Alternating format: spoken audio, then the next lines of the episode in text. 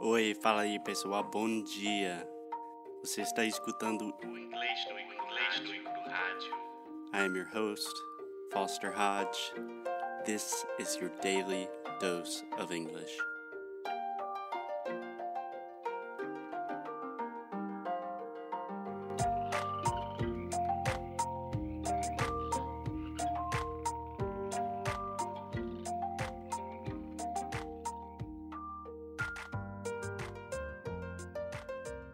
Hello, hello. Hey, Alexia. Hey Foster, how are you? I'm doing pretty well. How are you doing? I'm just fine. Great. How is everything in Rio? Really hot, 41 degrees right now, so I'm dying. 41 degrees Celsius. Meu Deus. Yes. Yes, Super hot. super hot. Yeah. But I'm fine. I'm surviving. It's good to know. Here it's raining, it's storming, my dogs are going crazy. So w- we are both su- suffering a little bit. Oh. so, what are we going to do today? We are going to do something that I think is really fun. And as usual, the more fun that I think something is as a language teacher, in general, the more you're going to suffer. Yes. okay, so Alexia, do you know what tongue twisters are? Trava-língua. Exactly. So tongue twisters. That's a word most people don't know in English. Twist. To twist is to, like to move your body or your tongue. I don't know. Do you have a good translation for twist? Um, twist and sound, twist and sound, come on, come on, come Twist and on, shout. menina. Eu sei, mas sempre quando era pequenininha eu, eu cantava Twist and Sh- Sound, Twist and Sound. Faz sentido também, se você pensar. um, yeah, sure. Cool. Whatever. Um, Twist é girar, né? yeah, yeah, yeah. But normally we talk about twisting like with your body. Like in yoga, you do a lot of twist. Sim. Cool. Cool. So I love tongue twisters. Number one, because they're fun, they're funny, they're really difficult, makes everyone laugh, everyone's embarrassed.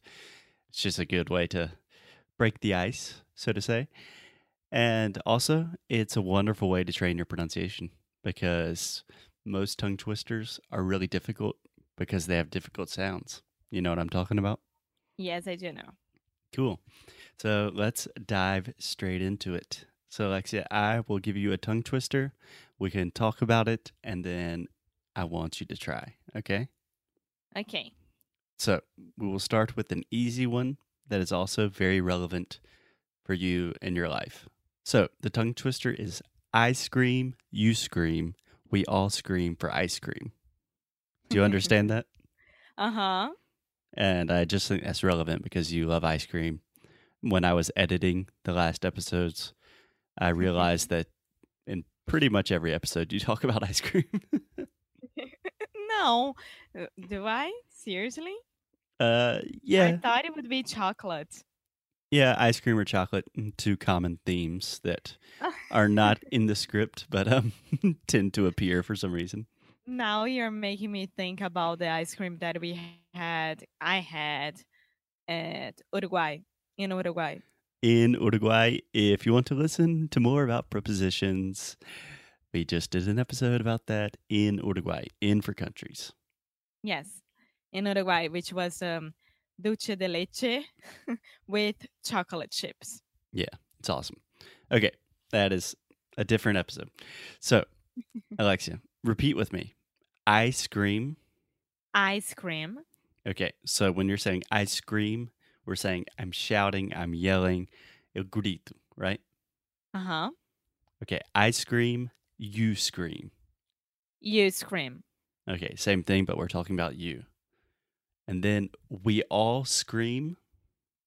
We all scream So then we're everyone is screaming now for ice cream. for ice cream. Okay, perfect. So do you understand everything in Yes, I this do. tongue So- twister? Eu grito, você grita, nós todos gritamos por sorvete. Sim. So if you listen carefully, if I say I scream, eu grito, and then I say ice cream, é, sorvete, a mesma pronúncia, não é? Qua- Sim, É igual. n- Quase não, é igual. Ice cream, sim, ice sim. cream. That's interesting, right? Yes, it is. Okay. So try to repeat with me, uh, and we'll start very slowly. Okay. I scream. Ice cream. You scream. You scream. We all scream We all scream for ice cream. for ice cream. Okay. A little bit faster now. I scream. Ice cream. You scream. You scream. We all scream for ice cream. We all scream for ice cream. Perfect. So I really like this tongue twister because it forces you to close your mouth at the end of the final M sound, which is something that you have difficulties with from time to time. For example, in the word something. Eu não vou falar sobre essa palavra nesse momento. Okay, tá bom. Tranquilo. All right, come in peace. Okay, so Alexia, try to say the tongue twister all together now. So I'll say it one time fast, and then you try to say it. I scream, you scream, we all scream for ice cream. Ice cream, you scream, we all scream for ice cream. Okay, one more time. I scream, you scream, we all scream for ice cream. Ice cream, you scream, we all scream for ice cream. Pretty good, pretty good. Now try to say it as fast as you can. I scream, you scream, we all scream for ice cream. Você quase errou.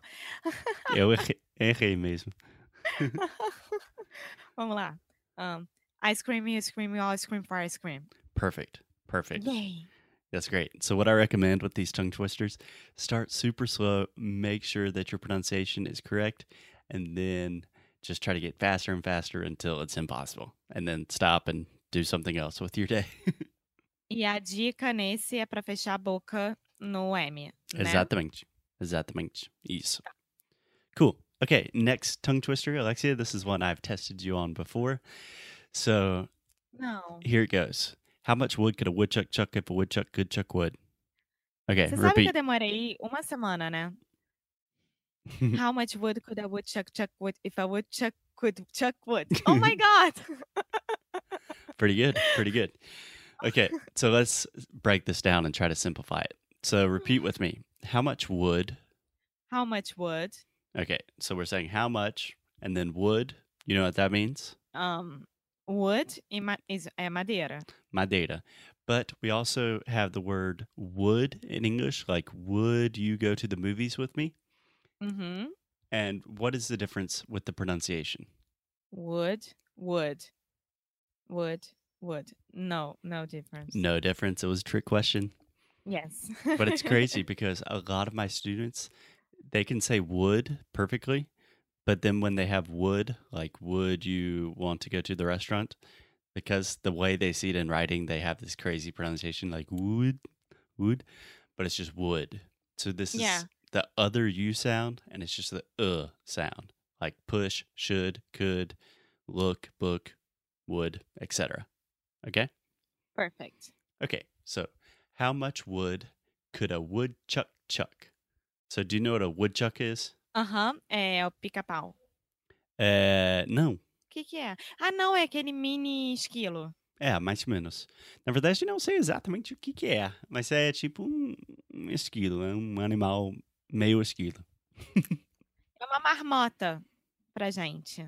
Yeah, something like that. So I don't know the exact species, but it's a, Ah, É é uma similar. marmota. Eu jamais saberia que era uma marmota. yeah, not a super common word that we use in English, but Okay, so woodchuck chuck. Um, they're using chuck just as the verb as of what what a woodchuck does, like when they're eating. So Uh-huh. that's just like when they have their little teeth and they're. So so try to repeat with me. How much wood would a woodchuck chuck? How much wood could a woodchuck chuck? Perfect. Chuck chuck. Chuck chuck. Nice. And this is a great way to remember that the ch sound in English is normally like a th in Portuguese, at least in Carioquês, like uh, Chiago. Sim. Yeah. So a lot of my students want to say shuck, like chiado, but it's ch ch chuck É chuck. porque em português a gente tem o CH muito forte, né? Então confunde. É, tem muito mais a ver com o th. So how much wood could a woodchuck chuck How much wood could a woodchuck chuck if a woodchuck could chuck wood? if a wood if a Oh my god. If I would chuck if I would chuck, could chuck wood. okay, let's go really slow. If a woodchuck If I would chuck, could chuck could chuck wood. wood. If a woodchuck could chuck wood. If I would chuck, could chuck wood. Nice. You want to get that rhythm. If a woodchuck could chuck wood. if I would chuck, could chuck wood. Nice. Awesome. So let's go real slow with the entire thing.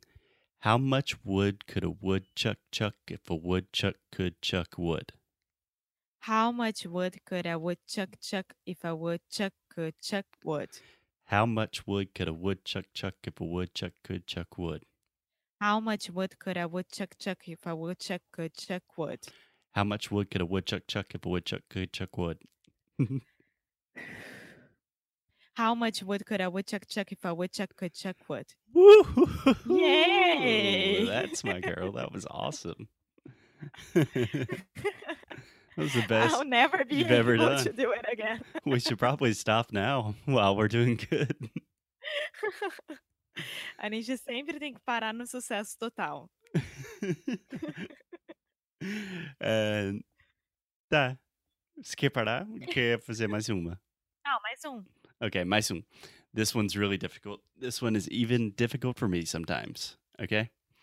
So in this one, we are focusing on the difference between the S sound, just the normal S sound, like in the word, I don't know, uh, Sam, sneaker, snake, Aham.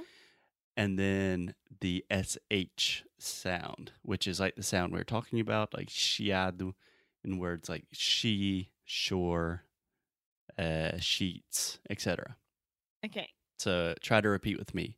She sells. She sells. Yeah, ela vende. She sells. She sells. Okay, so the second part is seashells. Seashells. Do you know what seashells are? Aham. Conchas. Do mar. É. Isso. So seashells. No. É, Já- Ah, Já caraca. enrolou. Okay, so she sells She sells seashells. seashells. She sells she. Por que, que você escolheu esse se nem você consegue? Não, é bem difícil para mim também, eu sei lá. Porque quando eu, eu era eh, criança, eu tinha uma língua presa. Então eu sempre estava fazendo essas coisas. Então agora eu tipo, estou voltando às memórias da minha infância. Eu também, eu também tive que fazer fonoaudióloga, porque eu É. tinha língua presa. Okay, Peraí, vamos lá. She sells seashells. perfect. She sells seashells. Okay, She sells seashells excellent. And then the last part, by the seashore. by the seashore. And you know what the seashore is? Aham. É. É tipo o pier, né? Uh, beira, beira do mar. É, a beira do mar, verdade. Yeah. And most of the time we just say shore, but you can also say the seashore. Same thing. Okay. Ah, tá. Okay. So let's go.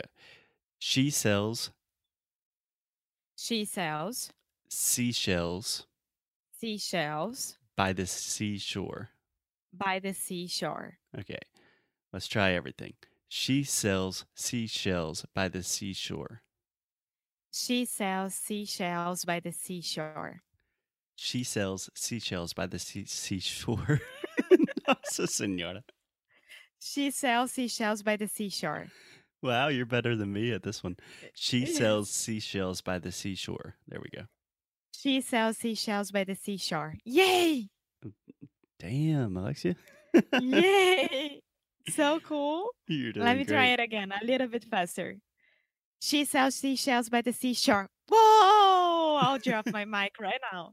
Drop the mic. Alexia out. awesome. Great job, Alexia.